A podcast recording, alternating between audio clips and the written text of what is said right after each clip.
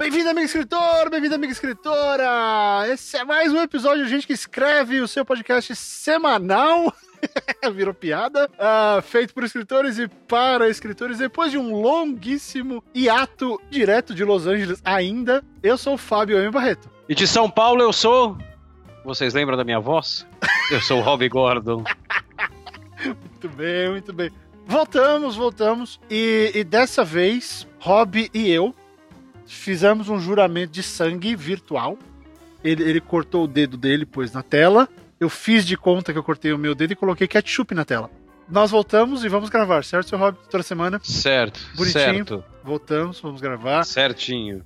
Porque antes de começar o programa, duas ou três coisas, talvez eu tenha terceira. Mas a primeira coisa é, sentimos muita falta de gravar, não é mesmo, meu querido? Muita saudade. Ficou chato. As, as, nossas vidas, as nossas vidas ficaram chatas. A gente só trabalhou nos últimos meses, então é, esse papo semanal que nós dois temos é uma coisa que faz muito bem aos dois e felizmente ajuda os colegas escritores e entusiastas pela escrita que nos escutam nesse momento. Essa é a coisa um.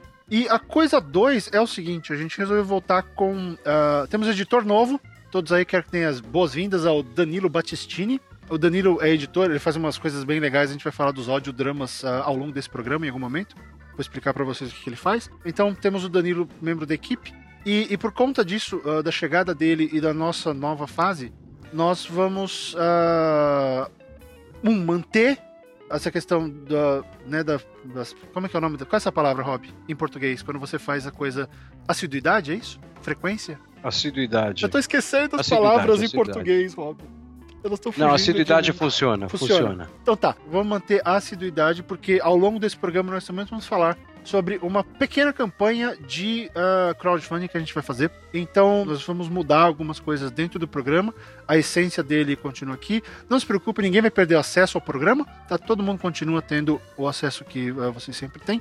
Enfim, várias coisas mudaram. A gente resolveu fazer isso de forma mais séria ainda do que a gente já fazia, de forma mais efetiva e para manter a assiduidade. Uh, que muita gente cobra, né, Rob? Eu não sei como é que tá Sim. a sua timeline aí, mas não para de chegar, pô, parou de novo. É, é aquele negócio. A gente tava fazendo meio que por tesão, agora a gente vai juntar o tesão com uma coisa mais organizada para que todo mundo ganhe. Exatamente. Então, chega de enrolar.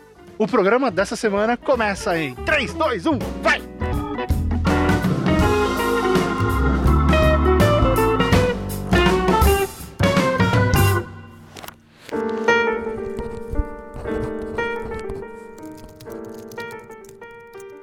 Olá, amigo escritor, olá, amiga escritora. A primeira pauta do programa de hoje vai ser justamente pelo fato de que eu e o Fábio a gente está há meses.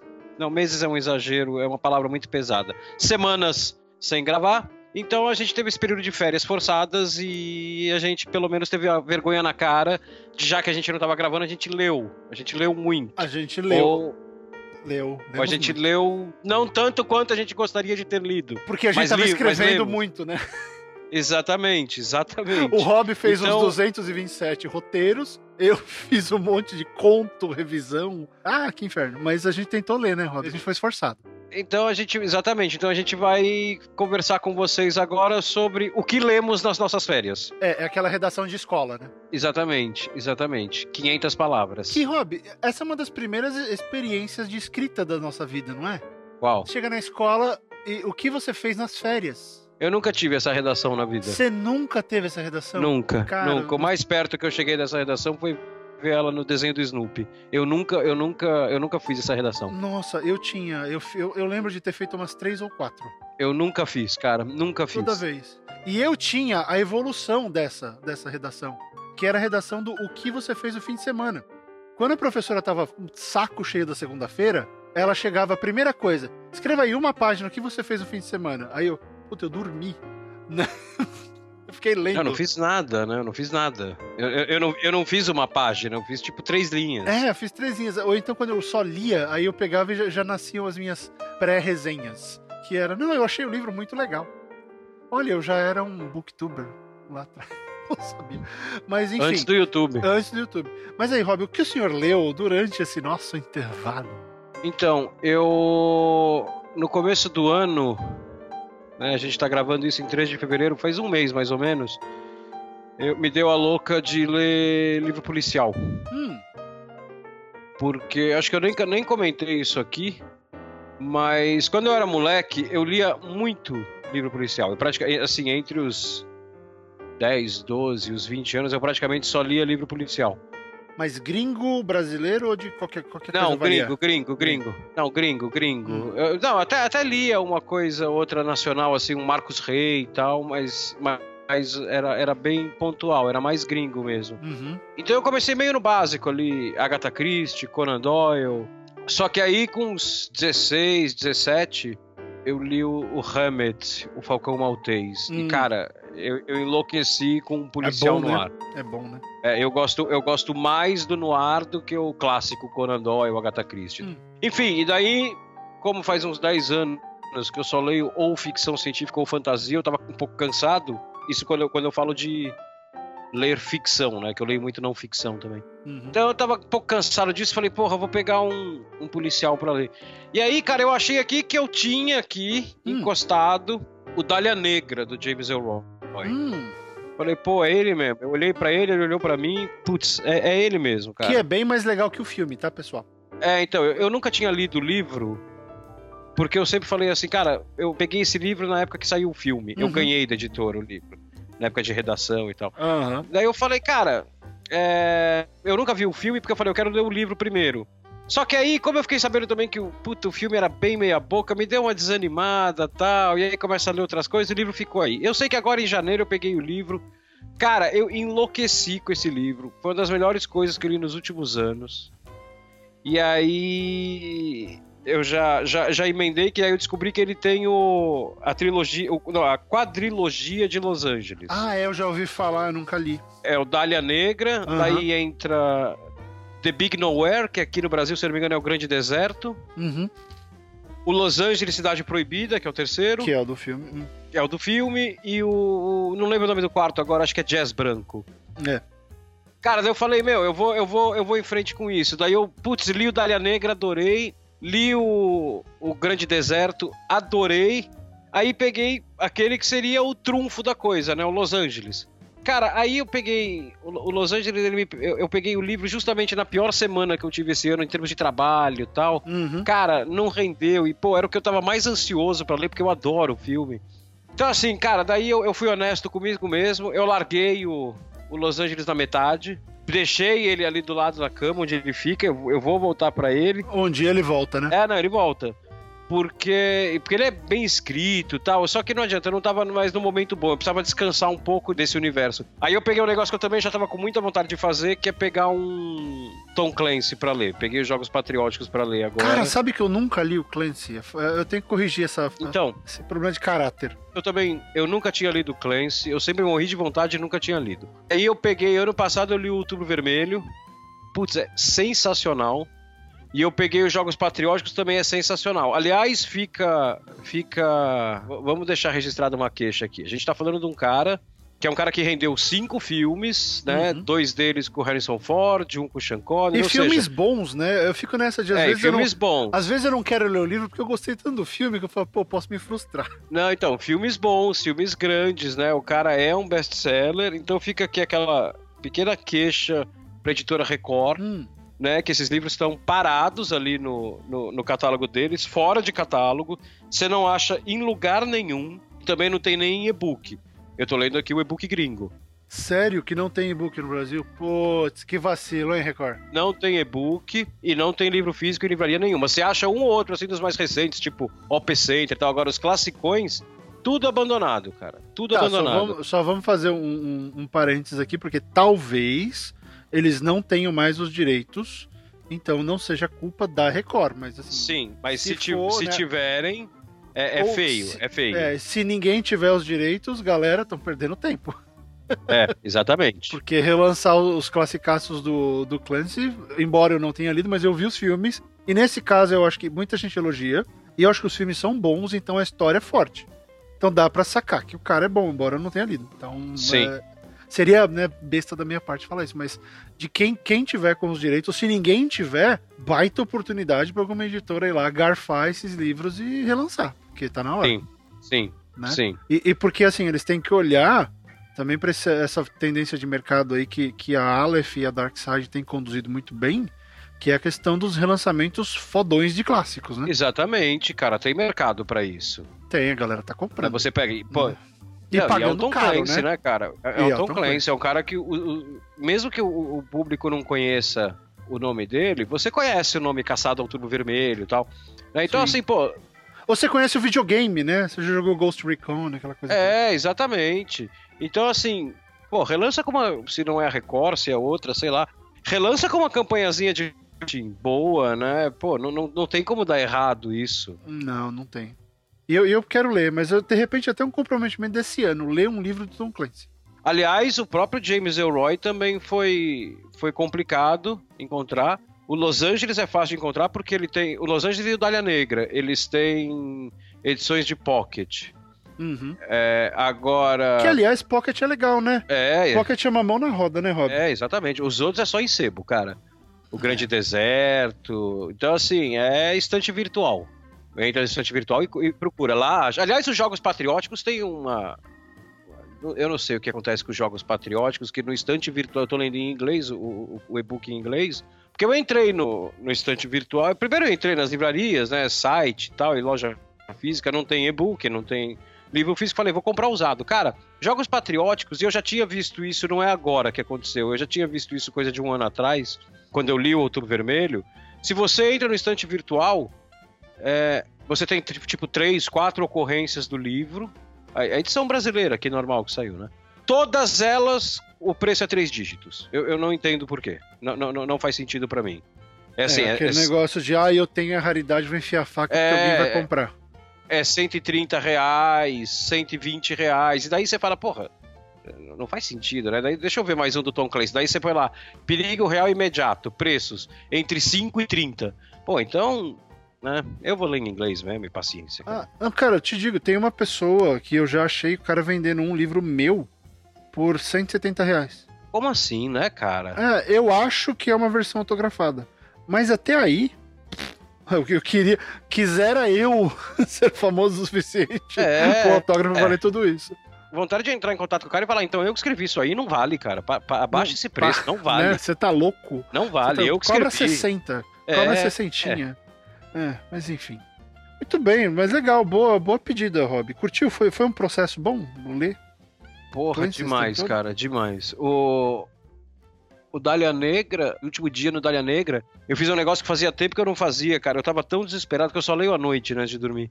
Eu tava tão desesperado com o final do livro, faltava umas 70 páginas. Cara, deu umas 6 horas da tarde, eu fui lá pro quintal, eu tenho um banco aqui no quintal, sentei ali e mandei ver ali, cara. Falei, meu, não, não vou esperar até a noite. Eu não tava conseguindo fazer nada, eu só ficava pensando no livro. Isso foi. Aconteceu isso comigo quando eu tava ouvindo o jogador número 1. Ah, eu lembro que você Eu, comentou. eu emendei os três. Falei, os últimos três capítulos, uma porrada só. Fui até as três da manhã. Falei, agora vai! Vai, Will lê essa porra. Mas é gostoso, né? É gostoso quando acontece isso, quando você tem esse embalo, né? Ah, não, é, é exatamente. Quando, quando- quando- cara, eu eu acho que assim, o livro é bom quando você faz duas coisas da sua vida, cara. Ou você tá lendo o livro, ou você está pensando que horas você vai ler o livro. Se isso tá acontecendo é porque você achou o livro bem bom. Exatamente. Quando eu não consigo parar de pensar no livro, é porque, é porque o livro é muito bom. Né? Exatamente. O livro me pegou E é- desse jeito. É, é aquele grande objetivo que a gente tem que ter, né? É o envolvimento. E, e aí, eu acho que até falando um pouco, vol- voltando um pouco às nossas raízes né, é, do programa, rola aquele negócio de. Acho que tem que ser sincero ao seu estilo e fazer a história funcionar dentro do seu estilo, não mudar o seu estilo para atender a história. Sim. Porque o Clancy, ele escreve do jeito Clancy. Eu nu- nunca li, mas eu já li resenhas, eu sei. E todo mundo fala isso e, e dá para imaginar o que ele faz. É, ele tem aquele jeito dele, que, que nem o James Patterson. Ele escreve que nem o James Patterson. Ele não tenta ficar mudando Eu, o nu- eu estilo nunca dele. li, eu nunca li James Patterson. Nunca li. O, o Patterson, até onde eu já vi comparações, ele é um Clancy menos ah, técnico. Sei. Porque ele trabalha muito thriller, ele trabalha muito. Ele tem muitos policiais. O Alex Cross, né? Que é o grande detetive dele, que filme, o escambau. Então ele é menos técnico, ele é mais. É o policial mais humano. É o lado mais ah, introspectivo da coisa e tal. E- mas ele, ele é o jeito dele, você reconhece o texto do cara e qualquer um dos livros dele Sim. né? E isso que eu vejo muito, e até o conselho que fica é, eu vejo isso muito nos clientes que pintam por aqui ah, comigo, que os escritores que querem. Ah, não, mas como eu escrevo fantasia? Eu falei, não, a pergunta é como você escreve? É, exatamente. A fantasia é exatamente. outra história. A fantasia é secundária. O primeiro você tem que descobrir como você escreve, o que funciona do jeito que você escreve, o que não funciona do Claro. jeito que você escreve. Claro. Porque não adianta, você não vai estar sendo honesto com você mesmo. Né? Então esses caras, eles são os mais honestos possíveis. Stephen King, ele escreve Stephen King. É. Esses caras que viram gênero é porque o estilo deles é tão forte, tão É marcante. descarado. É, É, só, é marcante e assim, ele tem uma unidade, né? Todos os livros Uhum. dele são daquele estilo. sim, né? Ele, sim. O cara consegue se. Não é que ele se, ele se mantém preso. Não é, não é esse o termo. Ele reforça o próprio estilo a cada vez que ele escreve. Né? O cara, por isso ele vira um gênero. Exato. E, e a gente vai falar um pouco mais disso daqui, daqui a pouquinho, porque ah, eu lancei um uma noveleta nova essa semana e, e o Rob falou um negócio que tem tudo a ver com isso. Mas a gente já, a gente já volta. Eu, eu fecho esse círculo daqui a pouco. Mas você ia me perguntar alguma coisa? Eu ia te perguntar o que, que o senhor leu nas férias. Ah, pois é, pois é. As minhas férias foram muito técnicas. Porque eu, eu tentei largar a mão um pouco de ficção. É, porque eu tava lendo muita coisa. É, eu reli Gaiman, eu. Eu tava. Eu escutei o nome do vento, do Patrick Rothfuss, que eu achei brilhante. Não sei se eu já falei isso Aham. em outros programas. Ou se foi num dos programas que a gente gravou e nunca vai pro ar. Provável. Ah, porque nós perdemos alguns programas no meio do caminho, tá? nós É, perdemos é. programas. Ficaram velhos demais e talvez a gente retome, mas ainda não é o, o ponto. Ah, mas enfim, quando eu terminei de ler O Nome do Vento e eu fiquei exatamente como você falou, eu não parava de pensar na história. Eu não paro de pensar na história. Faz uns dois meses que eu, que eu li ah, o primeiro livro, eu não li o segundo ainda. Aham. É, então, mas assim, eu não paro de pensar. E aí eu descobri que o Nightwish fez uma música inspirada no, no Nome do Vento. E olha que débil mental. Era duas da manhã, Rob. Eu tava Hum. no YouTube fazendo sei lá o que. Eu falei, vou ouvir Bard Song. Mas eu quero ouvir a versão do Wacken. Aí fui lá, Wacken, Bard Song, Blind Guardian. Pum! Veio o show. Foi muito engraçado, inclusive. Fazia tempo que eu não via o. que eu não via o. Qual é o nome dele? Fugiu o nome dele? Ramsey? Não, é. Eu não lembro. Hansen. O Hansen. Eu vi o Isso, Hansen de Hansen. cabelo curto. O cabelo dele tá assim. Tá tiozinho. Cabe- Tá com Nossa, eu cabelo nem tiozinho. sabia disso, cara. Eu É, sabia. mas continua, né? Daquele jeito dele. E aí ele faz aquela brincadeira que ele faz o público cantar Bard Song. Ele não canta, ele canta umas duas vezes. Ele Sim. faz umas duas palavras. E aí o pessoal canta. Só que aí do lado apareceu um clipe uh, Nightwish, uh, Floor, não sei do que, Wacken. Eu falei, que porra é essa? Aí eu olhei. Eu não sabia, porque eu desisti do Nightwish depois da tarde. Sei. Ah, por N razões, eu não gostava da, da net, eu só não curti. Não é porque, ah, tarde, não, não gostei, não parei de ouvir. Não era pra mim, né? Não era não pra era mim. pra mim, ponto. Descobri que o Nightwish pegou uma vocalista nova. Uma Aí- holandesa chamada e- Flor. Cara, a Isso. mulher é louca! Ela é muito boa. E ela era de, de- de alguma outra banda conhecida que eu não lembro agora, que eu não acompanho de perto mais. Mas ela. Era, mas quer ver? Vamos falar aqui pra gente dar o serviço do heavy metal. Ah, ela era do, do After Forever e do Revamp. Isso. Ah, então eu não sabia que eles tinham trocado de vocal de novo. E aí fui lá assistir o show do Nightwish no Wacken ah, com ela. Falei, ok, a banda voltou pra mim. Porque eu curti a vibe da mulher, gostei da voz dela, adorei a performance ao vivo. Falei, ok, vambora. Aí fui checar o álbum novo. Oh, legal. Aí eu chego no álbum novo do Nightwish, vamos dar o serviço completaço aqui, porque sempre tem a galera heavy metal ouvindo. Ah, e se você não gosta de heavy metal, escute, é bom, heavy metal é legal. É, o disco de 2015, Endless Forms Most Beautiful, ah, que é uma frase ah, famosa de alguém, não sei se é, não sei se é do Darwin, é alguma coisa daquela, daquela, uma frase científica. E aí a faixa 8 desse disco chama Idimaru. E, e os Idimaru, eles são a trupe do Kivolf. Cara, muito louco. tipo, comecei a chegar em coisas, eu, caralho, fizeram Começou uma música. Começou Ah, você vai, né? Comecei, até hoje eu tô nessa vibe de, de Nome do Vento. Eu quero ler o segundo aqui, não tá dando tempo. Mas, é, enfim, eu continuo com isso. Então, por causa disso, eu falei, eu preciso quebrar a vibe. Aí, eu peguei dois livros. Eu comecei a reler um livro de curta-metragem. É um livro técnico chamado Writing Short Films, da Linda Caudill. É, Linda, normal Linda. O Caudill é C-O-W-G-I-L-L. É, é um, um, livro bem legal, super técnico, que eu li na faculdade sobre como escrever curtas-metragens. Ah. ah. eu, tirei, eu tirei uma pá de coisa daqui pro meu curso de roteiro, que aliás a primeira turma terminou, foi super legal. Ah, e eu resolvi reler, até para me dar uma reciclada, porque eu vou voltar a escrever roteiro daqui a um mês, e eu precisava uh, de um pouco disso. E esse, esse é técnico, ele ensina a estrutura, ele ensina ritmo de curta-metragem, como Sei. definir os, os beats, né, que são aquelas questões de. são as batidas, uh, como desenvolver personagem rápido, porque curta é rapidinho. É meio que. é um guia de como escrever as crônicas do Rob Gordon. Né, hum. Mas pro cinema. É, porque é assim, né, Rob? Suas crônicas elas são curtas, né? Tudo acontece muito rápido, muito compacto, e se não acontecer num certo ritmo, fica chato. Né? Você perde o. Você perde o interesse. Então foi legal ler, se você tiver interesse por isso, eu recomendo o Writing Short Films, da Linda. É, é um livro bem bacana, ele é curto. Para livro técnico, tem 250 páginas, é em inglês.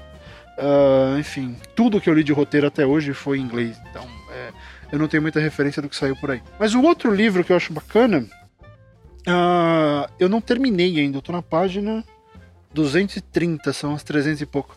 É um livro chamado Time Travel, do James Blake. O que, que é esse livro?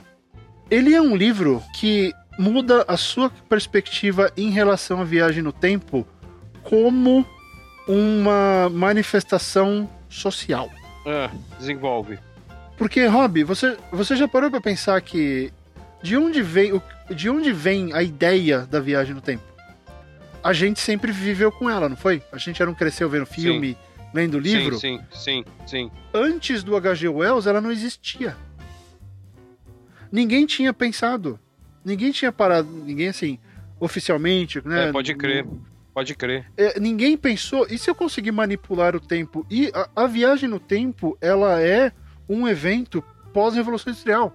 Boom!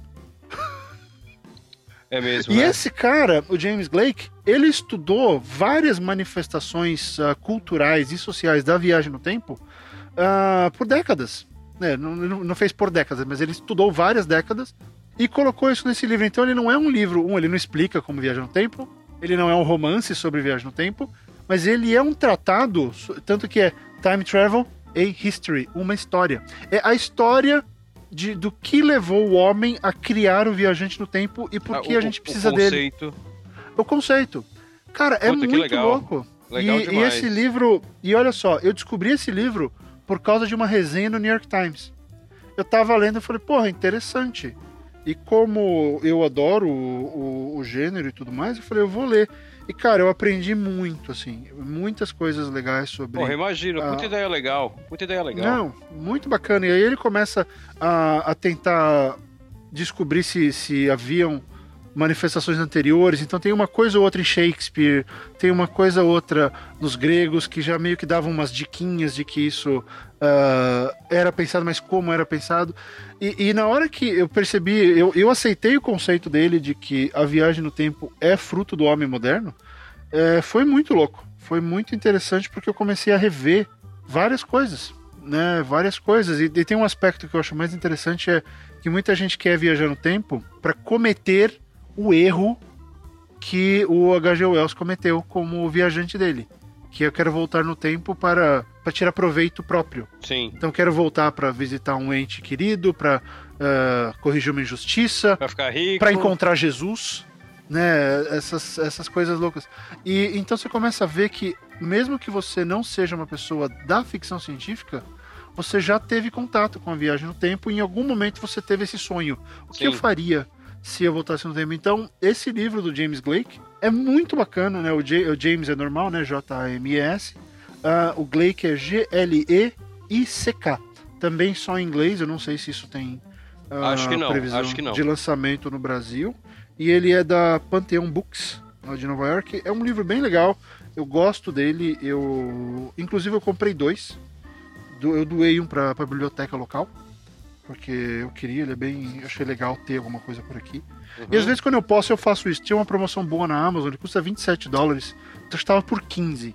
Eu comprei dois e dei um pra biblioteca. Legal, legal. Boa iniciativa. Né? Mas eu curti, eu curti. E, e, me deu uma quebrada, porque aí eu comecei a ler uma. Uh, não foi o Trigger Warning, foi a outra coletânea do. Do Gaiman, que agora não tá aqui na frente porque tá no meu e-book, no, tá no meu Kindle lá embaixo. Mas eu comecei a ler umas coisas de não ficção. Eu tentei sair um pouco dessa narrativa, narrativa, narrativa. Eu tava muito sobrecarregado. E aí eu resolvi tirar esse pé e fui pros livros mais técnicos. Mas aí eu achei o Time Travel, que eu achei bem bacana. E, e me fez pensar, eu tô pensando até agora nesses conceitos, sabe? De onde isso vem, como eles se manifestam, como a gente não percebe que essas ideias elas já estão na nossa cabeça, é que nem a geração da minha filha com um telefone. É. Né, com um smartphone. Para eles não é que é um conceito que um dia alguém criou, sentiu necessidade. Não, existe, tá aqui. É, é algo que existe. Isso basta. Isso basta, já deu. É, é informação básica, né, para sua mente. É, Por que é. existe isso? Porque alguém. Porque tá aí, então tá bom. Porque tá aqui, então tá aqui. Né? Então foi, foram as duas coisas mais legais que eu li. Aí eu reli uma, umas páginas de uma HQ, uma tal de terapia. Tem uma página toda azul que eu Terapia, adoro. eu conheço. é, eu já ouvi conheço, falar, não foi? Conheço. E às vezes eu volto lá só pra. sei lá, me- memórias. A primeira, a primeira temporada, vamos chamar assim, é, foi muito legal pra mim. E às vezes eu, eu volto lá pra matar a vontade. Links, todos esses links no, no post desse programa. Então, clique lá, confira. Você sabe que terapia, Hum, até, a gente tá hoje no dia 13, até o, o- Em algum momento, quando eu tiver um tempo, até o final do mês, eu vou escrever a primeira versão do último capítulo. ah, olha lá. Ixi, agora vamos ficar um mês falando disso porque vai dar deprê, Nossa, eu tô, eu tô pensando, meu, como é que eu vou fazer isso, cara? né? Como é que eu vou passar por isso?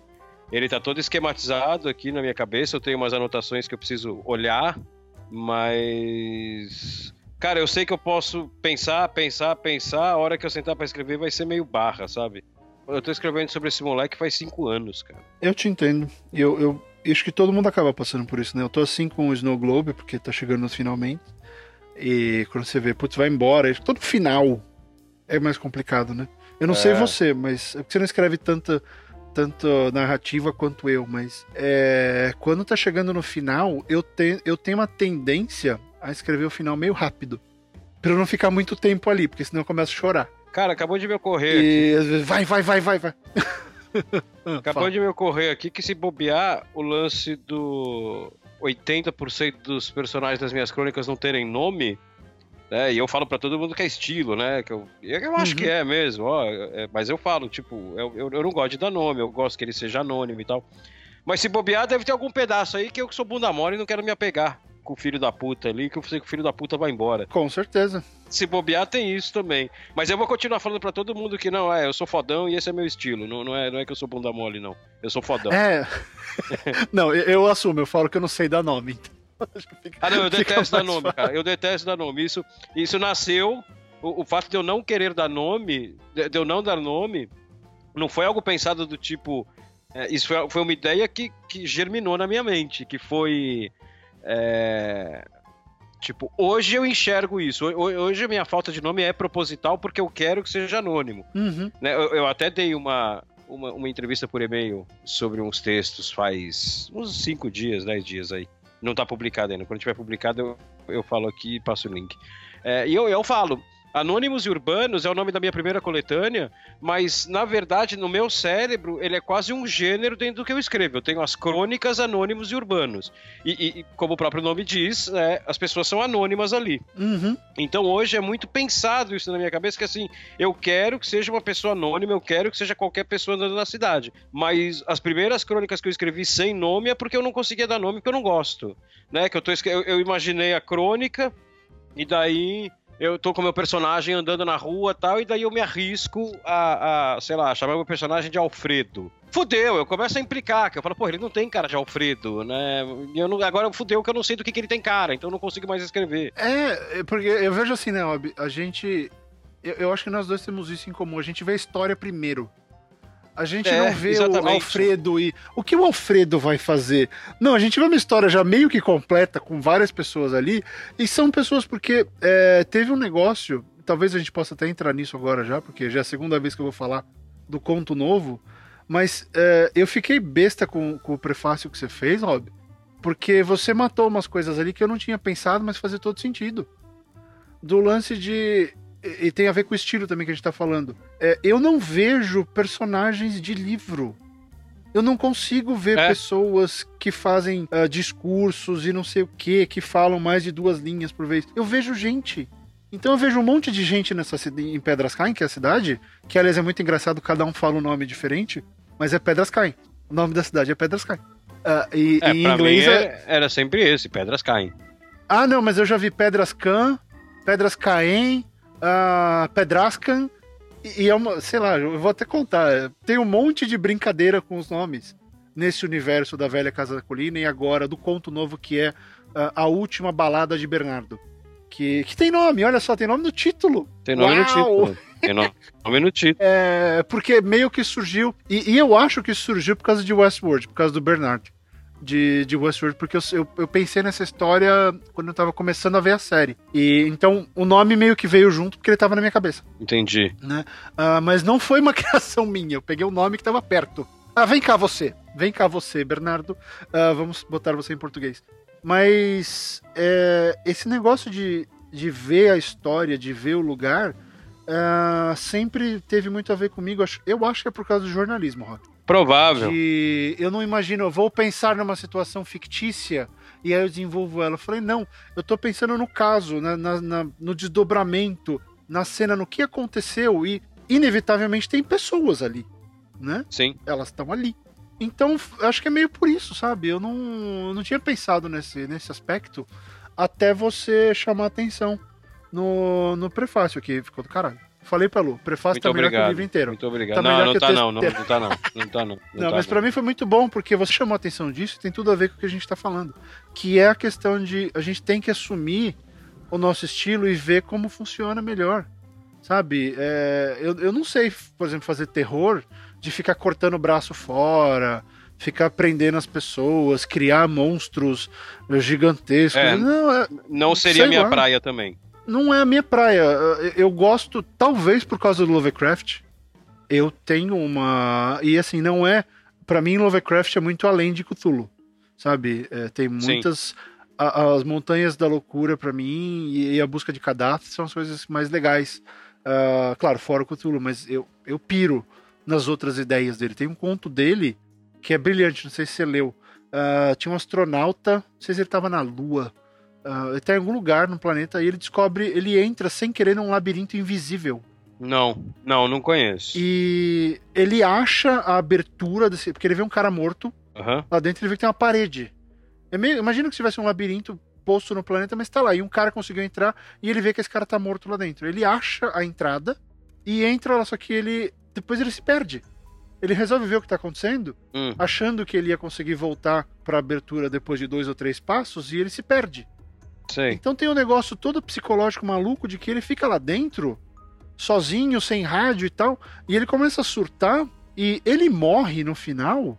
Chega o resgate pra pegar ele, e ele morre no final, só que ele ainda tinha oxigênio, ele ainda tinha alimento de reserva, ele morreu de exaustão. Ele morreu de, de loucura porque ele pensou tanto e tentou tanto sair dali que o corpo dele quebrou. Assim, Caralho. E, pô, cara, até hoje eu lembro dessa história, não lembro de detalhes mais, vou até ir atrás e se eu achar eu coloco o link aí. Mas, porra, eu nunca esqueci dessa história, porque o cara morreu de solidão, o cara morreu de desespero. Porra, Foda, né? Pesado pra caralho. pesado pra É. caramba. E não tem uma gota de sangue, né? Só é pesado. Nenhuma gota de sangue, então não precisa. Então são várias coisas que, que eu, eu fiquei feliz porque você levantou. E assim, vou deixar claro pra vocês: Rob Gordon não foi pago para escrever o prefácio. Ah, Rob Gordon não foi solicitado a escrever um, prefácio positivo. O que ele escreveu ali, ele escreveu por conta própria, tá? Ponto. Exatamente. É, eu só pedi o prefácio pra ele. Então, eu achei, eu achei muito legal porque quer saber? Ser o mais sincero possível. Ali eu recebi o meu pagamento por aquela história com o seu prefácio. Olha que do caralho. Olha que do caralho. Porque, Porra. ah, sei que vai vender, O vai senhor, vender o um senhor tá monte. pago e eu não precisei gastar nada. Que, que perfeito. Que perfeito. Olha só. É porque nessas, nessas horas vem a questão do. Eu acho que é, é o entendimento do que você fez, mas é aquilo que todo escritor sonha. De que a sua obra tenha, ah, dependente de qual seja, né? Que todo que você escreva tenha um nível além. Que as Sim. pessoas consigam ver mais do que você viu. Cara, é a melhor coisa. Exatamente. Sua história ela, é- ela- ela não depende de você pra ser viva. Né? Ela, ela depende dela mesma só. É, e, e aí o Bernardo é a grande chave aí, porque outras pessoas leram e teve gente que ficou tentando achar a solução de quem ele é, por que ele é. Você não me disse quem ele é. Ah, eu disse, você tem que só chegar numa conclusão. E a sua conclusão foi foda. É, eu acho que ela tenha mais perto do que eu acho a respeito do que, né, do que é aquilo. E, e é isso que, é isso que rola, daí que vem o debate. Não é aquele negócio de. Acho que é por isso que eu não gosto, Rob. De chegar e o personagem era um anjo. É, E ele era um robô. E ela era uma bruxa. Ah, cara, sério? Porra! Dá pra É ir que- além, né? Que pobreza, né? Que pobreza. Não isso, é, isso é pobreza, é, nível. uma opção, né? Isso é nível terminar, terminar o conto e no final eu acordei e era um sonho. Né? Que pobreza. Isso aconteceu muito com os ah, escritores amadores de ficção científica na virada ali dos anos. metade dos anos 90, que todo mundo no Brasil tava na vibe do. E no final ele era um robô. Não todo mundo, Sim. quase todo mundo. Sim. né, tava naquela do vamos fazer o plot twist que ninguém viu, porque não estava lá. Plot twist é bom quando você faz o plot twist, a gente já conversou sobre isso, e a pessoa vê, putz, realmente era aquilo ali, é o sexto sentido. né? É. O plot twist é bom quando ele foi montado. Não é só. E do nada, olha só, não não era assim, tá? Não, não, não era. Era tudo mentira. O plot twist bom, ele não surpreende o, o leitor ou o espectador, o consumidor da história. Na verdade, ele deixa o cara puto, que o ele fala assim, eu fui enganado. Né? Essa merda tava na minha frente o tempo inteiro e eu não vi, eu fui enganado. Esse é o plot twist classudo, que você ficou mostrando pro cara o tempo inteiro o que era, qual que era a verdade da história, e o cara não viu porque você foi esperto demais pra mostrar pra ele sem ele ver. Isso que é do caralho. E não É. tirar algo da cartola e falar assim, ah, no final ele, ele era um vampiro. Porra, É, é o Deus, é O cara- Deus, pô, o tal do- no capítulo 4, o cara tava em Santos, tomando raspadinha na praia, às 3 horas da tarde. Agora você tem que falar que o cara é um vampiro. camarão no Ah, pra- espetinho. É, vai pra puta que eu pariu. É, e esse é o tal do Deus Ex, né? Que é aquela forçada de barra, que é a mão de escritor ah, que só tá chupinhando coisas, você não desenvolveu muito. Sim. Mas, mas você quer saber? Vou dar o lado de gente que escreve disso aí. Não vou falar o que é, vou, vou tentar não dar spoilers, tá? Porque a gente já falou um pouco demais. Eu vou falar tudo neutro. Microfone. Ó, pessoal, o microfone não para de cair. Na hora que a gente falar daqui a pouco do crowdfunding, tá vendo por que, que a gente precisa? A gente tem que trocar os dois microfones. Porque. e ó que eu comprei novo ano passado, mandei pro Rob, o dele já estragou, o meu já estragou. Não confie no Microsoft Live Chat LX3000. Ele morre. Ah, não dá certo. Então, assim, é, a cena. Existe uma coisa que um, um ou uma personagem faz na história é, que, como escritor, na minha cabeça é assim. Na primeira dica que eu dei, eu já tô assim, todo mundo vai sacar aqui. Sim. Pronto, todo mundo vai perceber. Na primeira dica, fodeu. Primeira dica já era, não tem suspense nenhum, a pessoa vai olhar aqui. Claro, foi esse ou essa personagem que fez tal coisa. É, e, e me deu um desespero. Porque eu nunca escrevi nada que tivesse pistas. Foi a primeira vez que eu comecei a escrever um negócio com pistinhas. Uhum. E eu achei que na primeira, na primeira dica eu entreguei, na segunda eu botei o outdoor e botei no cruzamento da Brasil com a, com a Rebouças. Sabe? Escancara, né? Escancara. Escancara. E, e aí eu te pergunto, você sentiu isso? Não. Não. E você vê, eu, eu achei que tava fudido. Eu falei, vai, vai todo mundo sacar na hora. Porque não é fácil fazer. Mas é porque E você. Porque eu sei. porque eu Não, sei. não, não, não. E não é nem que você, você sabe, é que você sabe e lê procurando. Como você sabe, você já lê procurando. Sim, sim. Tudo pra você ali é pista. É, tem isso também. Porque é um negócio de piada, né? Você já sabe que ela vem e você já riu antes. E- É, e, aí é, até, o- e até o texto. Será que o texto vai refletir a graça da piada ou não? É, tem uma coisa, Rob, não sei se você já ouviu isso, mas é um conselho muito usado aqui para quem quer escrever comédia, que é o seguinte: ah, se você pensou na piada a primeira vez, ela foi engraçada, confie naquela lembrança de que ela foi engraçada. Não fica esperando que a, que a piada fique boa no terceiro rascunho. Ela já não tem mais graça. É, exatamente. Ela perdeu a naturalidade dela. né, já foi, a primeira vez já foi, mas lembra daquela sensação que você teve e confie, Porque se você ficar se questionando, você nunca vai manter nenhuma piada, nenhuma pista, nada. Porque eu, eu confesso, eu, eu passei apuros para escrever essa parte desse, dessas pistas. Porque eu fiquei perdido. Eu falei, todo mundo vai sacar. Na terceira pista, então, uh, o a personagem tá pulando na frente, pelado, na frente do livro. É, fui eu, eu fiz isso, eu fiz isso. Uh, mas sei lá, eu, eu, foi uma sensação nova, assim, foi, foi curiosa. E eu achei interessante fazer isso. Você já fez isso de ficar despistando? Com piada, né? Eu faço muito com piada. Eu, quero, eu tenho tem texto meu, que eu acho que eu já falei aqui, o texto, o, meu texto ele é todo construído em cima de uma piada. Que é, que é o que sim, eu chamo sim, de. É, é, o que eu chamo de texto enganação. Hum. Ele, ele, ele, não é, ele não é um texto com duas, três piadas, não. Vai, vamos, vamos botar números exatos. Ele não é um texto com cinco piadas. Ele é um texto com quatro piadas que só existe porque eu quero contar a quinta. Só que eu não posso simplesmente publicar a piada. Eu não tenho um blog de piada, eu tenho um blog de crônica. Então eu tenho que inventar toda essa cobertura em volta dele. Só que então eu pego todo esse texto e eu vou despistando a atenção do, do leitor. Eu vou levando ele para outro assunto porque eu não quero que ele, meu, ele sequer sinta cheiro da piada que eu quero contar antes dela começar. Eu não quero nem que ele Com saiba certeza. sobre o que, que ela é.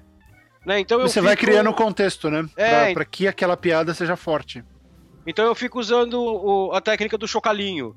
Que eu fico com, com, Sabe que nem criança, que eu fico com o chocalhinho na mão pra, pra ele não olhar o que você tem na outra mão, eu fico balançando o chocalhinho aqui na mão. E eu tenho ah, é mágico, a mão né? esquerda. É, na... é, é, é. exatamente. E, e, e, assim, e tem texto meu que eu, que eu faço isso Vamos lá, sei lá, o texto tem 12 parágrafos. No terceiro parágrafo, eu mencionei a piada. Uhum. É que vai estar lá no final. Você já começa a criar o contexto. É, é, é. exatamente, mas justamente para dar o contexto. Para não cair naquele negócio que a gente tava falando aqui agora, que é o vampiro que no capítulo 3 estava tomando banho de sol em Santos. Né? Não, então, cara, eu, eu falei daquilo lá atrás. Você não deu atenção, porque eu não queria que você desse atenção àquilo. Por isso que eu, a hora que eu falei aquilo, eu mostrei um chocalinho para você e botei outra piada disfarçando. É... A piada é com a, é, é com a velhinha do banco, e no momento que eu cito a velhinha no banco, eu falo assim. E do lado dela tinha a caixa da padaria que tava lá e começou a conversar comigo e tal. Cara, a velhinha existe, você que não prestou atenção nela, mas ela já existe. Você que achou que ela não era importante, né? Exatamente, exatamente. Eu, eu não disse que ela não era importante, eu só comecei a falar é. de outra coisa. E isso é uma coisa que eu vou fazer, aliás, né, sei que o programa tá parecendo super merchan, mas é que, assim, a gente passou um tempão fazendo coisas, uh, e no meu caso específico, Rob, eu, eu fiquei armando. Eu tava dando curso de roteiro, uh, eu tava escrevendo esse conto, A Última Balada de Bernardo. Daqui a pouco eu falo das legendas que eu fiz pro Netflix mas eu também estou armando o Conte 2, que é a evolução do Conte, daquele, no meu curso de escrita criativa. Que agora, é, por que eu estou falando disso? Porque uma das coisas que a gente vai fazer, porque vai ser assim, vai ser uma oficina aplicada. Eu vou entrar no vídeo, abrir o Word e mostrar como é que faz as coisas. Isso é legal. É, então vai ser Isso um é negócio de realmente ver o texto sendo trabalhado. Não vai ser só palestra, isso aqui, não. Uh, vai, vai ser uma coisa prática para ir trabalhando várias possibilidades é, uma das coisas que a gente vai fazer é, eu tô chamando de direção de cena, que é aprender ou melhorar o que você já faz no sentido de o que mostrar e como mostrar. Porque esse é um dos grandes problemas que eu vejo uh, em material que chega aqui, é, é texto prolixo. É texto que conta um monte de coisa que não tem finalidade. Ah, mas não é filme, é, é, é narrativa. Tá, mas se você quer surpreender a pessoa, você tem que partir do princípio que tudo que está na página é relevante. Sim. Incluindo a velhinha que está do lado da caixa da padaria. Exatamente. Né? É, porque se você colocou, nós somos mágicos. Se a gente mostrou, é porque vai ter uso lá na frente. Se a gente apresentou esse elemento, a gente deu um parágrafo pro elemento, para que dar um parágrafo para um personagem que existe só naquele parágrafo? Se. A não ser que ele vá, que aquele parágrafo seja transformador, né? Mas é legal tudo que a gente colocar em cena, uh, de fato, ser utilizado, uh, nem que, mesmo que em outra história. Porque no meu caso, com Pedras Caem, Rob, é, eu tenho uma cidade, eu estou construindo essa cidade aos poucos. Sim. Então os elementos que tem alguns elementos que podem estar soltos naquela história, mas eles vão ser fechados na próxima. Eles estão agregando, porque ali nesse esquema funciona, né? Está construindo um, um, cenário. Sim. Está construindo um, um, um quebra-cabeça maior. Aí até eu acho que tudo bem. Mas quando você está escrevendo uma história fechada, para que que você vai mencionar um animal XYZ que o cara só viu passando? Exatamente. Né? Não tem propósito, exatamente. Quando eu tava traduzindo aquele Hunter's Run do, do George Martin, que aliás não saiu ainda, esquisito. É, ele, ele tá num outro planeta, que inclusive se chama São Paulo. É uma colônia humana na puta que pariu. Uh, o planeta se chama São Paulo, porque a primeira onda de colonos era brasileiro. Uh, e português. E aí tem um bicho lá que é o chupa-cabra. Eles chamaram o bicho chupa-cabra. E ele descreve a porra do bicho e você fala, puta, que saco. Uma página de fauna. Né? Que meleca. Adivinha o que acontece dois capítulos pra frente quando o cara tá sozinho no meio do mato? Chupa-cabra na cabeça.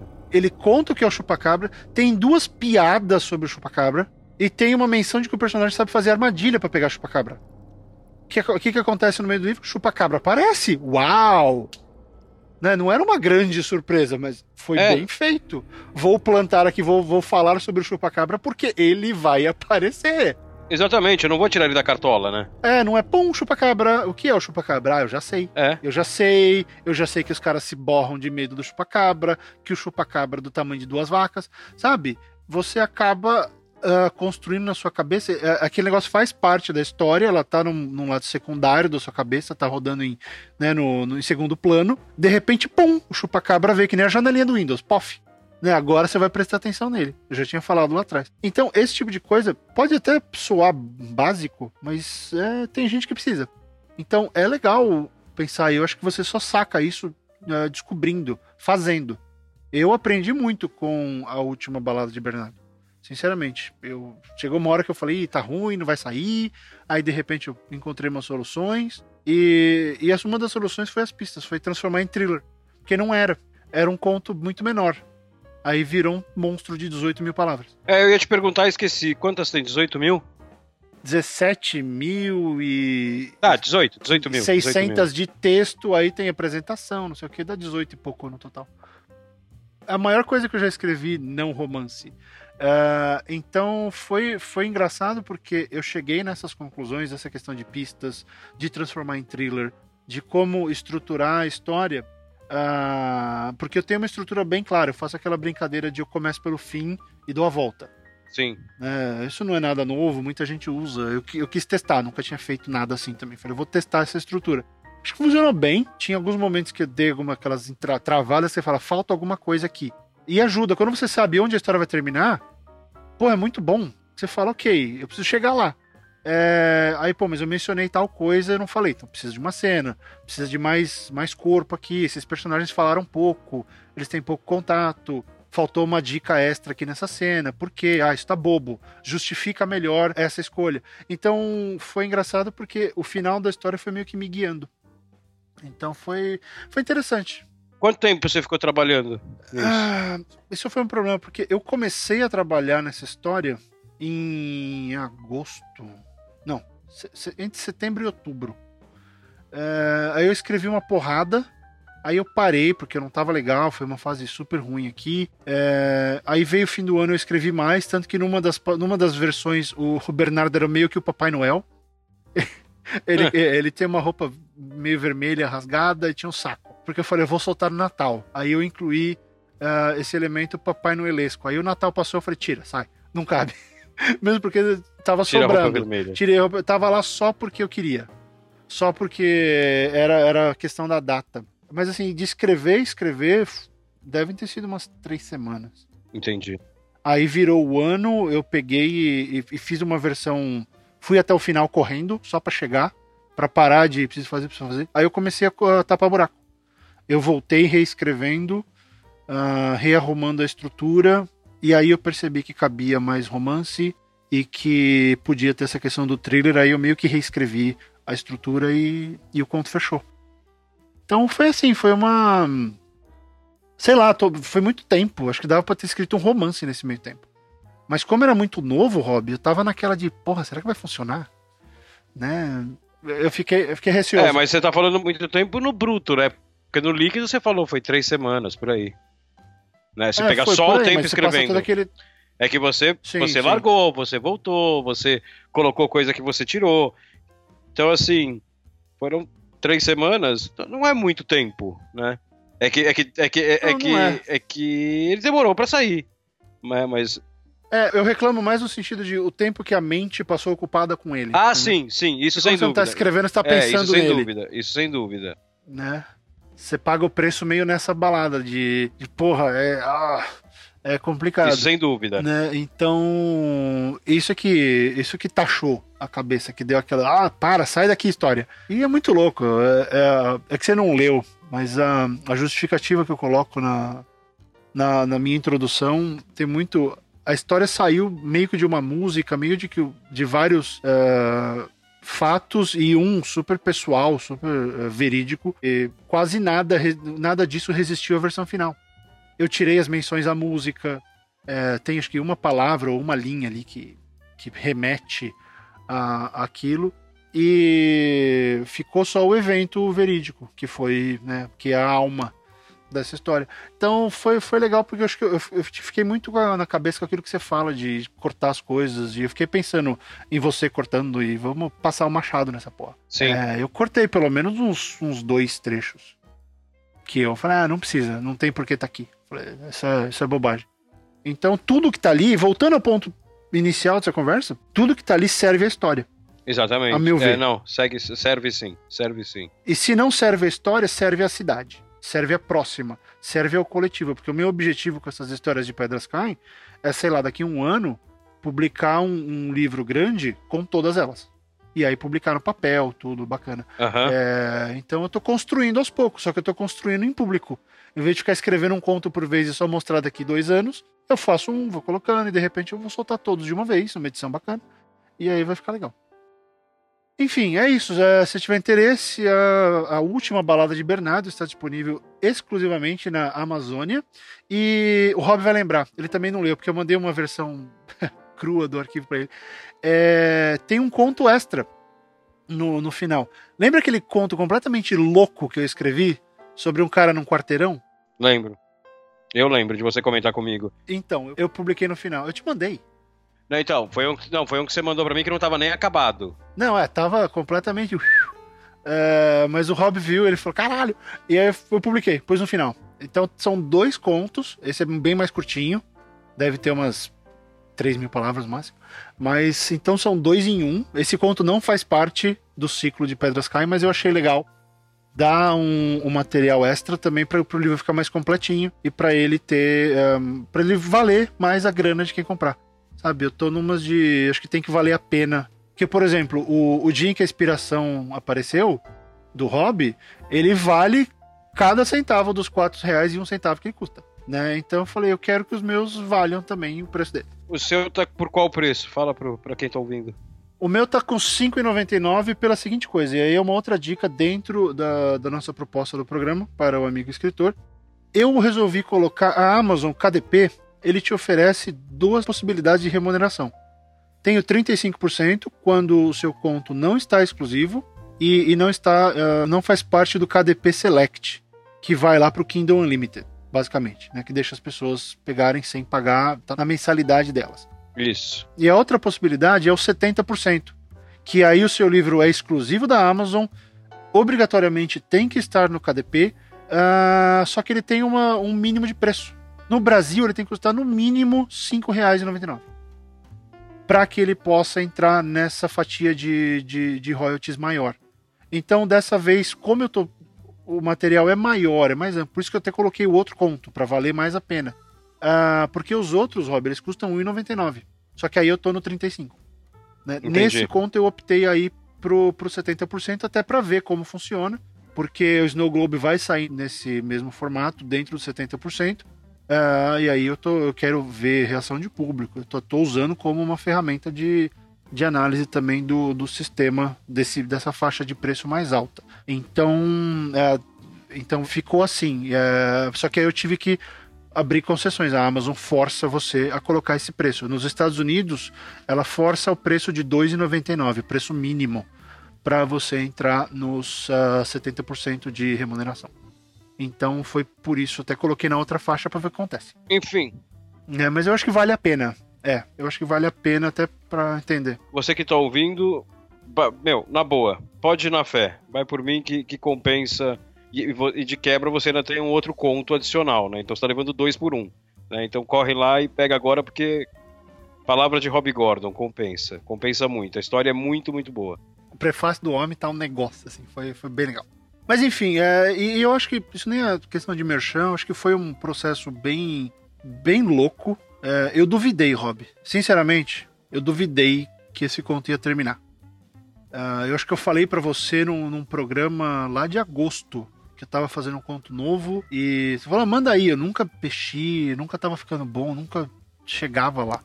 É, então eu acho que eu amadureci bem com esse. É, eu lembro da conversa, mas eu não lembro a data, eu não lembro o mês, eu não lembro qual época foi, mas eu lembro. É, faz disso. tempo. Mas faz tempo, faz tempo. Faz tempo. Isso foi, sei lá, foi interessante e isso tem a ver com uma política minha agora de, de arriscar mais, sabe? É, eu acho que até abrindo o coração um pouco pro amigo ouvinte.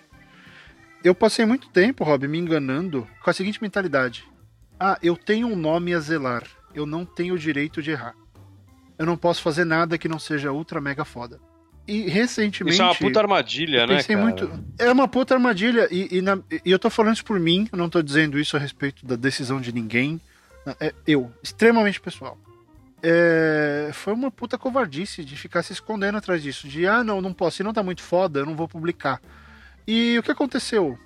Eu tô há dois anos sem publicar nada. A, a última balada de Bernardo, para mim, é importantíssimo, porque eu tô saindo do, da geladeira, que eu me coloquei. Porque, ah, não vai ficar foda, não vai ficar foda. Tá bom, tá, então não publica, trouxa. Fica aí, olhando, pensando no que você vai fazer, é muito legal ter ideia para livro novo no banheiro. Você tá tomando banho, relaxadão e tal. E publicar. Nada. Então eu caí nessa armadilha uh, por, pelas minhas razões, que pareciam certas à época, mas que foi uma puta bobagem. Cara, eu podia ter publicado mais uns 10 contos nos últimos dois anos. Fiz um, olha. Então esse um tem que valer. Eu acho que todo mundo tem esse tipo de amarra em maior ou menor grau e talvez em maior ou menor grau, dependendo da época, sei lá, todo mundo tem esse tipo de amarra de vez em quando. É foda, cara. É foda. É, difícil. E isso não tem nada a ver com bloqueio criativo, né? Isso é mais uma não, questão é, e daí você como você se vê. Você começa a colocar uma pressão em cima de você que é irracional. Uhum. E, bicho, você é. se fode. Você, você, não produz mais. Você não produz mais. Porque nenhuma ideia. É. é. Você cria. É mais ou menos o seguinte: você cria um hype dentro da sua cabeça. E, cara, hype é. Hype é um veneno, né, cara? Porque quando o hype é muito grande. É o hype pessoal, né? É, não, e o negócio nunca vai. Você cria uma expectativa tão grande a respeito do que você vai escrever que você já sabe também que qualquer ideia que você tiver não vai chegar à altura da expectativa que você colocou. Então você não escreve nada. Né? Você fica assim, cara, é, essa ideia é legal e tal. Daí você começa a escrever no quinto parágrafo ela não é mais tão genial quanto ela parecia. Você fala, ah, não, vou, vou, vou, amanhã eu penso outra ideia e escrevo, porque justamente por isso, porque eu tenho um nome a zelar. É foda, é complicado pra caralho isso. É complicado pra caralho. Você fica lidando com uma expectativa que é Sim. é inatingível e que foi você que criou porque você é babaca. É só por causa disso. Né? Eu já passei por isso também. É, e eu assumo a babaquice. É, eu acho que o ponto fundamental foi pegar e falar, porra, eu me meti nessa porque, porque eu quis, não é porque eu me levei a sério demais, é porque eu fiquei achando que, porra, legal, escrevi um romance, ganhou prêmio, bacana, um monte de gente leu, me deu pra caramba, e, e aí? É, por que, que eu vou achar que eu sou melhor, ou porque eu tenho que fazer melhor? Não, eu tenho que ser, a gente volta pro começo da conversa. Eu tenho que ser honesto com o meu estilo. Não ficar tentando ser melhor. Porque eu vi muita gente, ah, mas o seu texto é muito jornalístico, é muito espartano. É assim que eu escrevo, acabou, porra. É. Eu não vou escrever que nem o Gaiman. Eu traduzo o Gaiman, eu escrevo do jeito dele. Mas traduzir o Martin e escrevi do jeito dele. Não é. Não vou virar os caras. Uh, e eles escrevem como eles escrevem. Eles não se preocupam mais com. Ah, será que meu texto vai ficar uh, parecido com o Ian McEwan porque eu quero? Não, é, porra você escreve assim, vai lá e faz isso. Então, esse conto, para mim, ele, ele foi muito. Sei lá, ele foi importante, porque ele tirou a teia de aranha e, e me mostrou que, pô. Não que eu vá ficar fazendo um por mês, mas. É eu vou fazer mais. Puta, eu queria tanto. Eu queria tanto, cara. Um por mês. Puta, como eu queria ter tempo pra fazer um por mês desses, cara. Fazer um, um dia em que a inspiração apareceu por mês. Puta, como eu queria. É meu sonho. É o seu sonho, mas eu te dou outra coisa. Isso não é pressão nenhuma, acho que é, é uma realização do, do, do dia que a inspiração apareceu. eu quase não vejo nada na Amazon com cinco estrelas. Você acha que tem duas pessoas que deram quatro estrelas?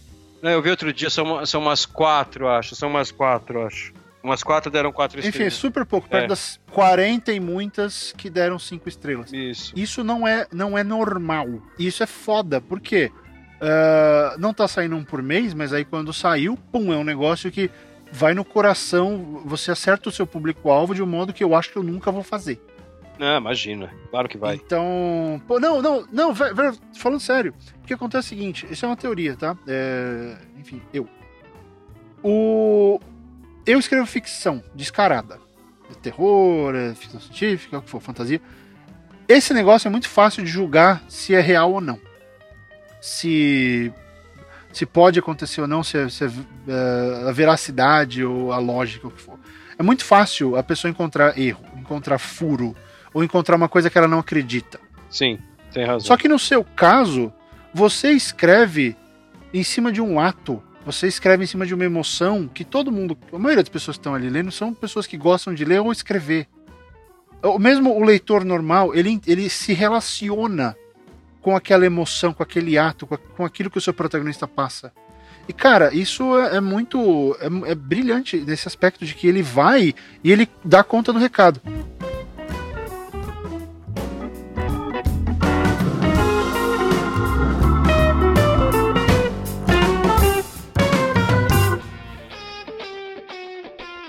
Muito bem, falamos um monte, né, Rob, sobre a última balada de Bernardo. Se você tiver interesse em ler meu novo thriller, ah, vai lá na Amazon, ah, procura pelo A Última Balada de Bernardo. Recomendo que você também leia A Velha Casa da Colina. O li- todos os links estão aí no, no- na postagem deste programa, assim como sempre está lá o link do dia que a inspiração parou, o dia que a inspiração apareceu, que é ah, o conto super fodástico do Rob Gordon, que eu sinceramente adoro. Eu ainda usei, tentei mexer, tentar mexer naquele texto uma vez. Falar, não, muda tal coisa, ele já foi. Então vai. Ficou muito bom. Aliás, aliás, vamos fazer o seguinte, Ah. deixa eu fazer um- uma promessa aqui. Ah.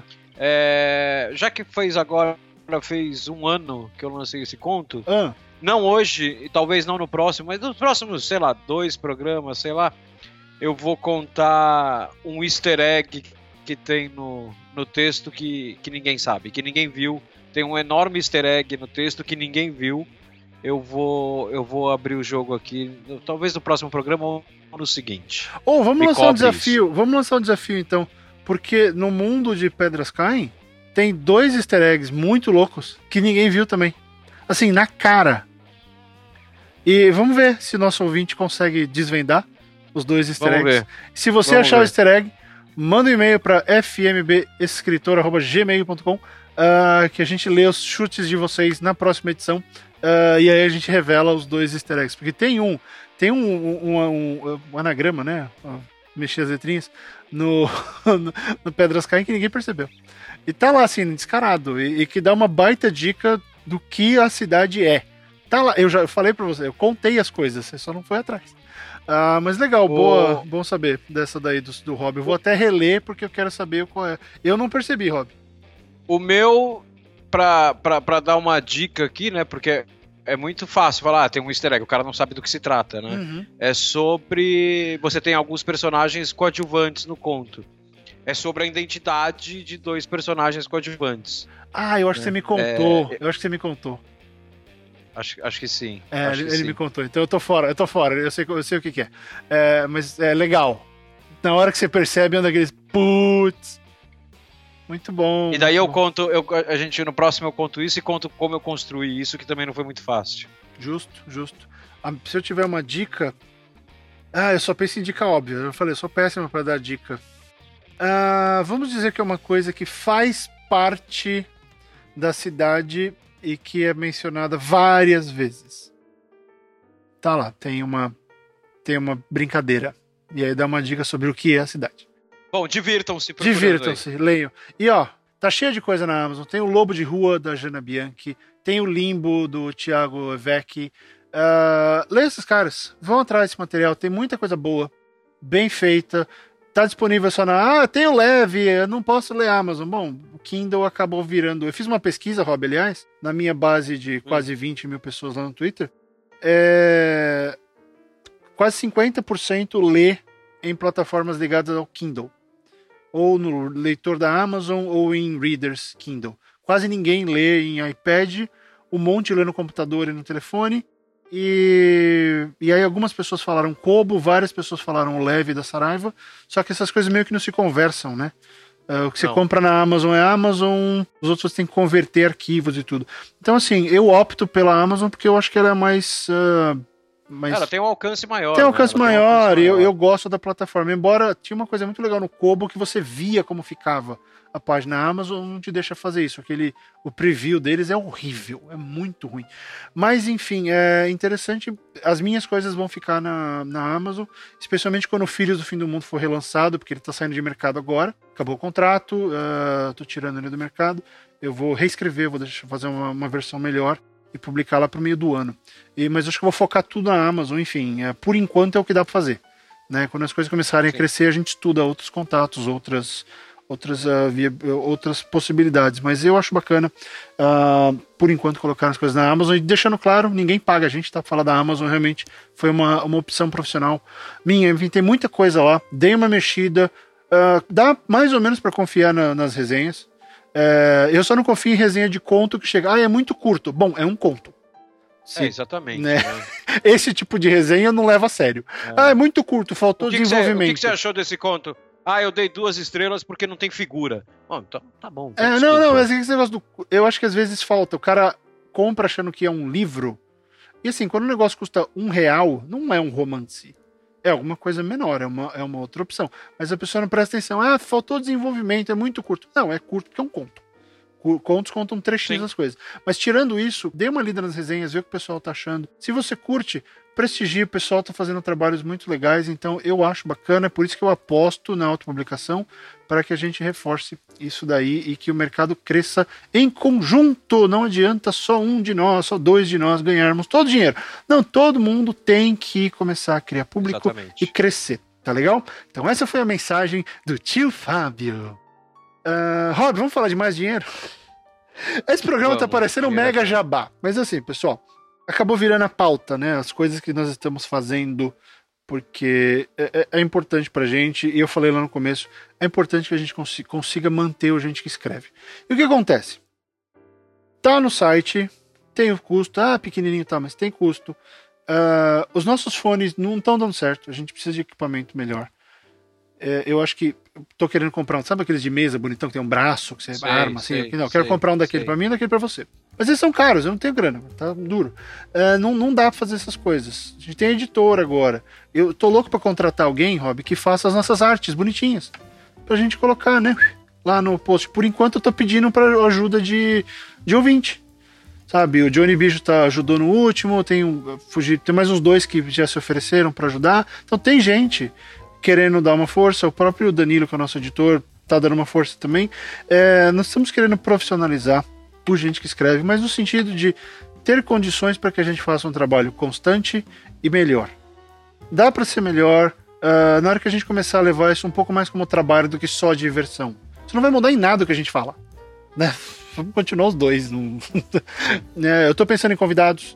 É um negócio legal abrir, tentar chamar pelo menos uma pessoa, uma vez por mês para talvez um, um, outro membro, pensando mais uma membra, uh, vou falar com o Rob disso depois, mas nós estamos querendo levar o programa um pouco à frente. Membra talvez seja a palavra mais feia que você já pronunciou Horrível. na sua vida. Membra. Membra. Né? Uma integrante. Pronto. Cara, eu faço questão disso dar certo que eu vou chamar essa pessoa de membra todo dia. Não, mas não. É, membra, todo você tá aqui. Não, a gente, eu tô esquecendo é. as palavras em português. Eu voltei a ler em português, inclusive, porque tá feio o negócio. Rob, você não tem noção do que foi escrever o Bernardo, cara. Pera, o que, que é isso? Escada, escada, escada. Eu vim as palavras. Ah, mas enfim, nós estamos querendo profissionalizar coisa sem ferrar com ninguém.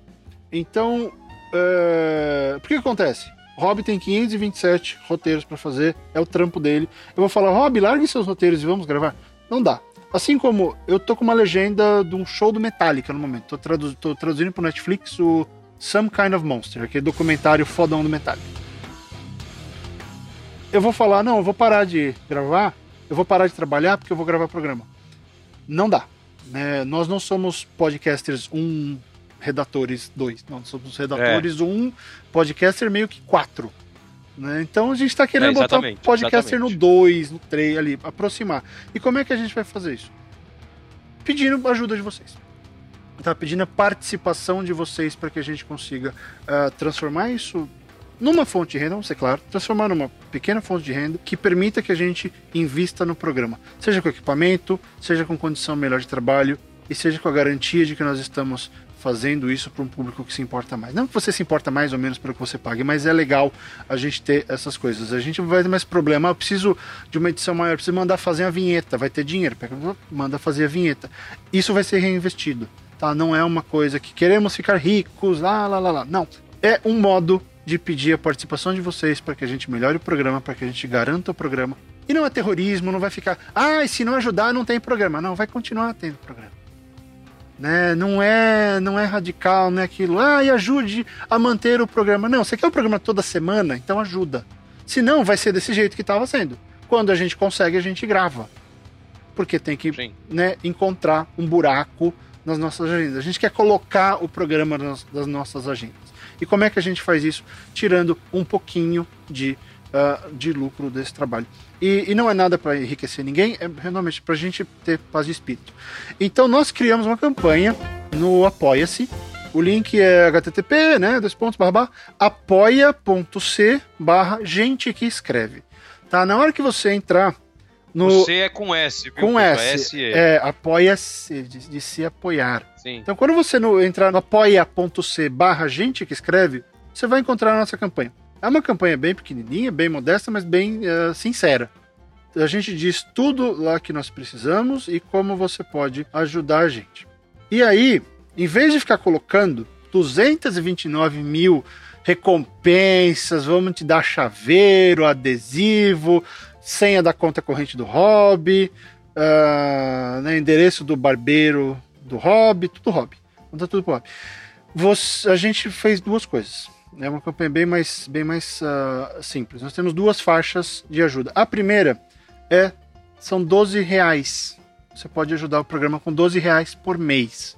Você vai pagar o quê? Nem 3, vai pagar 3 reais, vai ajudar, você vai contribuir com 3 reais por programa. Até onde eu sei isso, quanto que tá a passagem de ônibus por aí? Cara, 3,20? Eu não sei, eu, eu só ando praticamente de metrô.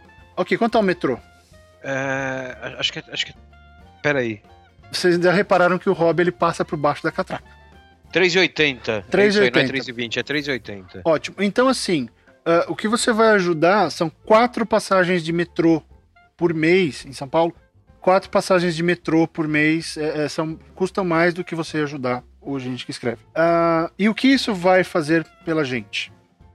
Vai ajudar novamente que a gente consiga melhorar o programa, comprar equipamento e, eventualmente, que a gente atingir uma das metas. As nossas metas são muito loucas. É. Uh, mas se a gente atingir uma das metas, vamos, por exemplo, conseguir ajudar o Rob a trocar o computador dele, porque o computador dele é uma das nossas maiores causas de problemas para gravação. Então, tudo isso daqui é para tentar melhorar a qualidade de gravação, melhorar o programa. Tá, uh, comprar fone, uh, a gente vai fazer hangout mensal quando a gente bater a primeira meta, que é R$ 1.500 por mês nós vamos fazer uma reunião com todo mundo que participar. Aí vai ter uma reunião via Hangout comigo e com o Rob. E a gente vai falar sobre o e que talvez, vocês quiserem. Talvez com a membra. Talvez e com talvez a com a membra. Possivelmente com a membra. É... Enfim. Então, né? Melhor então, palavra do mundo. Melhor, foi horrível, que péssimo isso. Vamos botar uma camiseta. Pior que eu vou começar a falar que eu sou machista. Não sou machista, eu só falei membro porque eu pensei membro. Qual é, qual é feminino membro? Horrível, péssima ideia. E aí as recompensas, como eu falei, os, os modos de ajudar. Tem 12 reais por mês para você ajudar a gente. E se você realmente gostar da gente, é 50 reais por mês. Mas aí é só para quem quiser dar um extra e realmente puder tiver condição de ajudar mais a gente. Mas fica nos 12. Eu não vou colocar uma de 1, uma de 5, mas não vou fazer. É isso aqui que a gente precisa. Uh, pelo número de ouvintes que nós temos, se, se metade ajudar, nós vamos conseguir cumprir as metas bem rápido. Vai ser bem legal pra gente. E aí vamos criar no, metas pra frente. Por exemplo, Rob, eu quero lá na frente, quando tiver mais sossegado e a gente puder contratar gente ou ter. Uh, menos que seja frila, pegar e botar alguém para montar um, um, um pendrive com todos os episódios, sabe? Colocar capinha nos episódios, fazer um trabalho bem legal e mandar para quem estiver apoiando. Né? Coisas desse tipo. Nós queremos evoluir esse, pro- esse projeto de acordo com o crescimento dele. Nós não temos condição de, de, de mandar nada pelo correio agora, de se comprometer com 520 mil extras. Não dá. Tá? Como eu É, não, falei. é inviável, é inviável, é inviável. Seria, seria isso é desonesto. Então, novamente, nós queremos fazer o programa ser semanal. Então, se você for lá e ajudar com esses 12 reais por mês, é, você está garantindo o programa e, e vai ser bacana. E nós vamos lembrar de quem ajudou, vai ser legal. Na hora que a coisa crescer mais, a gente tiver condição, nós vamos criar outras recompensas, outros ah, prêmios, enfim, como o pessoal chamar disso, e a coisa vai vai melhorar. Mas o ponto é, no momento a gente está precisando de uma força para poder tocar isso com mais assiduidade. É o que a gente precisa. Tá legal? Então é isso, ó. Garantiu. O programa não vai deixar de, de ser de ser divulgado gratuitamente. A gente ainda não consegue pegar e ficar falando, ah, quem ajudar vai ouvir o programa três dias antes. Talvez no futuro. Sim. Agora não dá. A gente não sabe fazer isso. A gente não tem tempo de fazer isso. Então, o programa continua, vai sair, vai pro site. Por exemplo, Rob, o site, o domínio do site tá, tá quase vencendo. Eu tenho que tirar dinheiro, sei lá de onde, para pagar o domínio. Porque não tem. Esse tipo, eu não quero me preocupar com esse tipo de coisa. É justo. Então, é, é isso. E é um jeito de quem quiser participar e, e- e- retribuir o que a gente faz, ninguém é obrigado. Nós, novamente, vamos continuar fazendo. A gente só quer poder garantir isso para vocês e ir melhorando conforme ah, vocês mesmo mostrarem. O desempenho de vocês nessa força vai ser bacana pra gente. Depois, eu gostaria, por exemplo, de. Vai, tô lançando um conto novo, pegar, olha, quem é ouvinte ganha. Quem, quem tá contribuindo vai ganhar o. Vai É, ganhar o- então, justamente. Tem todo esse valor agregado que dá pra fazer. Entendeu? Só que para isso, é, eu e o Rob nós não somos capazes de fazer isso. A gente precisa de alguém. Então a gente precisa de uma grana para pegar e contratar essa pessoa. Falar: olha, você consegue executar isso? Essa é a nossa oferta, você pode fazer. Essa pessoa vai aparecer, nós vamos conseguir fazer esse tipo de coisa. Tá? É, a gente não quer ficar se enrolando com logística. Nós queremos gravar programa Sim. tá? Depois a gente cresce de acordo com isso. Então, a nossa campanha está lá no Apoia-se, apoia.c com S, barra gente que escreve, é só entrar lá no Apoia-se. Ah, você faz um comprometimento mensal, então todo mês vai cair na sua forma de pagamento escolhida. Isso vai ajudar a gente demais, pessoal. Tá? Vai ajudar bastante. Já peço desculpas de antemão. Tem gente que se ofende com isso, tem gente que se incomoda com isso. Nós vamos falar um pouco sobre isso nos próximos programas tá? Porque é o nosso meio de divulgar. Se nós estamos divulgando isso pro ouvinte do gente que escreve. Não adianta eu botar um anúncio no Facebook, né? Para um cara que é fã do Bowie e não escuta o gente que escreve. Então é um papo nosso. Nós vamos falar um pouquinho ah, nos próximos episódios. Esse é o mais amplo. Estamos lançando a campanha. Mas ah, todos os links estão na postagem. Ah, os links com certeza estarão nas nossas redes sociais, no meu novo Twitter. Meu Twitter mudou, Rob Gordon. Meu Twitter agora é Verdade, precisamos avisar é, isso. É, é Fábio M. Barreto, tudo junto, não é mais SOS Hollywood. O SOS Hollywood continua sendo meu, mas ele está em desuso. Eu migrei agora para o Fábio M. Barreto, então tudo está concentrado ali. Então você vai encontrar esses links da nossa campanha no Fábio M. Barreto e no arroba hopgordon underline SP. Acredito que também nos nossos Facebooks. Todos os links estão na postagem. Então, galera, é, a gente não quer ofender ninguém, não estamos enfiando né, a arma na cara de ninguém falando dá dinheiro, não. Se você quiser ajudar, se você achar que o que a gente está fazendo tem valor e puder, eu sei que a crise tá foda, tá todo mundo ferrado, mas se você puder contribuir, ah, a gente agradece pra caramba. Tá? Vai, vai significar bastante pra, pra gente, porque vocês sabem que a gente rala pra caramba, então tudo que a gente faz acaba sendo trabalho. E isso é um trabalho que até agora só tá sendo. É só pela nossa diversão, mas se é trabalho, vamos tratar como tal. É, e deixando mais uma vez bem claro, né? Ah, se você quiser ajudar, pô, vai ser do caralho e tal. Se você não quiser ajudar, se você não puder ajudar, se você é, se você é contra esse tipo de coisa, a gente continua aqui gravando. Você é bem-vindo para ouvir. Você é E muito bem-vindo. importante. E, e muito importante, se você quer ajudar, mas não pode, você pode. Divulgue. Divulgue. Divulga o link pra gente. Isso ajuda muito a gente. A divulgação ajuda tanto quanto o seu apoio, Sim, tá? Então a gente conta com vocês nisso. sim. Tanto que uma das ideias da membra é que a membra não seja escritora, ela é uma leitora. E então nós vamos ampliar um pouco o escopo tá, do que a gente do que a gente faz. Uh, então são várias ideias. O programa vai crescer em 2017. Nós conversamos bastante a respeito disso já. É, a, a, e a campanha é a, né, é a nossa pedra fundamental para que a gente consiga de fato fazer tudo isso. Como o Rob falou, você acha isso errado, tal, não sei o que, ótimo, continua ouvindo aí, tá? Mas aí só faz o seguinte, usa o que a gente está fazendo e escreve bem, tá? Beleza? Uh, porque é. a gente não acha errado, a gente só é, acha exatamente. que é justo a gente poder pegar e, e, não é mendicância, não é nada. Olha, a gente está fazendo um trabalho. Se você quiser contribuir, tá aí o link. A decisão é totalmente sua, a gente não vai pressionar ninguém. Mas nós vamos falar. O programa é nosso, a gente fala o que a gente quiser. Uh, aliás, a gente devia fazer um programa falando sobre coisas esquisitas. Acho que a gente já faz isso, né, Rob? Já, já, já, já, é sobre faz, coisas esquisitas. Mas enfim, tá aí a nossa é. campanha. Uh, será uma honra contar com o apoio de vocês. Se você não puder, puder fazer um mês, não puder no outro, faz um mês, não faz no outro. Uh, faça o que for responsável dentro daquilo que você pode, tá? Nós estamos fazendo o mesmo, tentando fazer algo responsável dentro do que a gente pode. Porque depois não adianta, ah, cadê o programa? Tem nem que mandar toda semana. Cadê o programa novo? Né, o Rob fazendo 25 roteiros, eu traduzindo legenda do Kevin Smith até as 4 da manhã no sábado. Uh, tipo, o programa não Essa vai. Essa é a nossa vida. o programa não vai entrar ali. É, é. Agora você fala, olha, o programa dá uma rendinha, paga uma conta aqui, vamos fazer o programa. É importante pagar essa conta e é importante uh, que a gente consiga. Porque, sendo honesto, a gente está fazendo quando dá, porque. Qual é o nosso incentivo nesse aspecto? Ah, fazer. A gente faz isso por vocês. Só que, porra, tem hora que aqui em casa, não sei como é que a, Ana é com o Rob, mas aqui, assim, porra, você fica três horas gravando esse negócio e não ganha nada. Eu, é, deixa eu ganhar alguma coisa, você fica mais feliz? Lógico, então tá bom. Então a esposa mandou. Aliás, tô, tô aliás, deixa eu fazer um jabazinho então. Ah. Aqui não tem não tem não tem esse estresse, porque a Ana grava um podcast, que é um podcast muito legal, inclusive Ah, ela, você ela nunca grava... falou, né? Você nunca falou. Ela grava com a chefe Kika, que olha que interessante. A Ana mora aqui comigo e ela grava o um podcast com uma pessoa que mora nos Estados Unidos. Olha que interessante. É, olha só. Chama Tá na Mesa, é muito legal.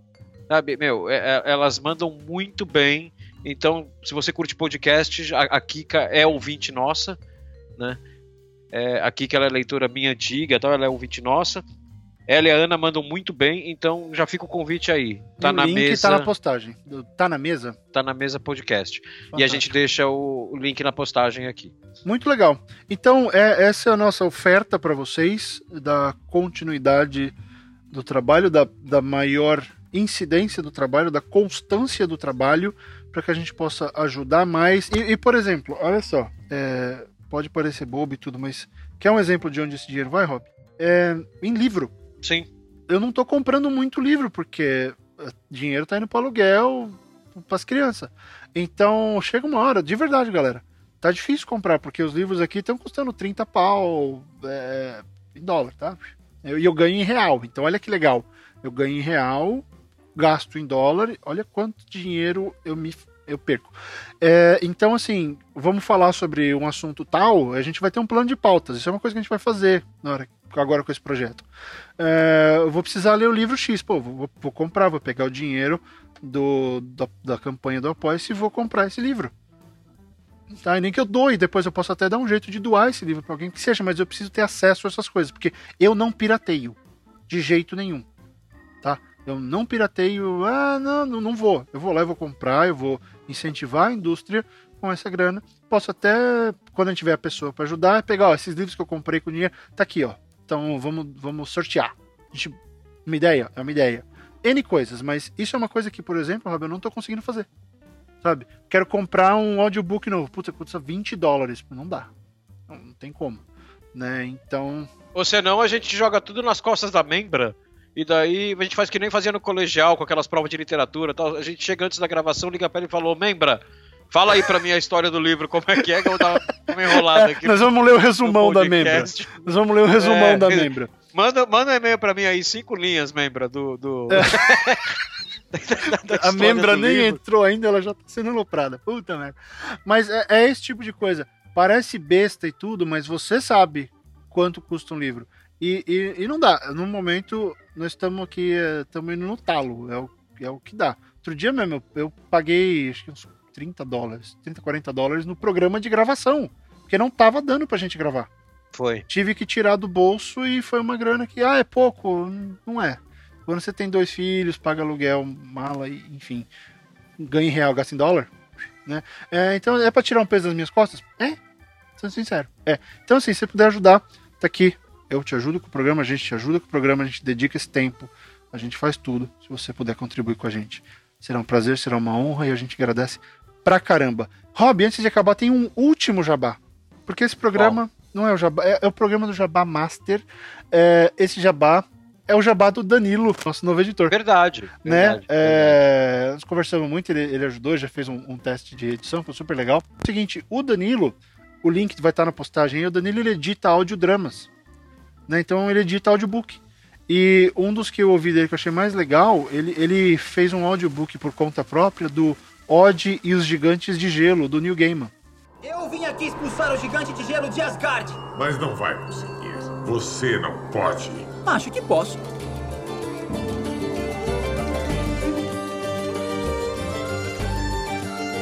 Odd e os Gigantes de Gelo.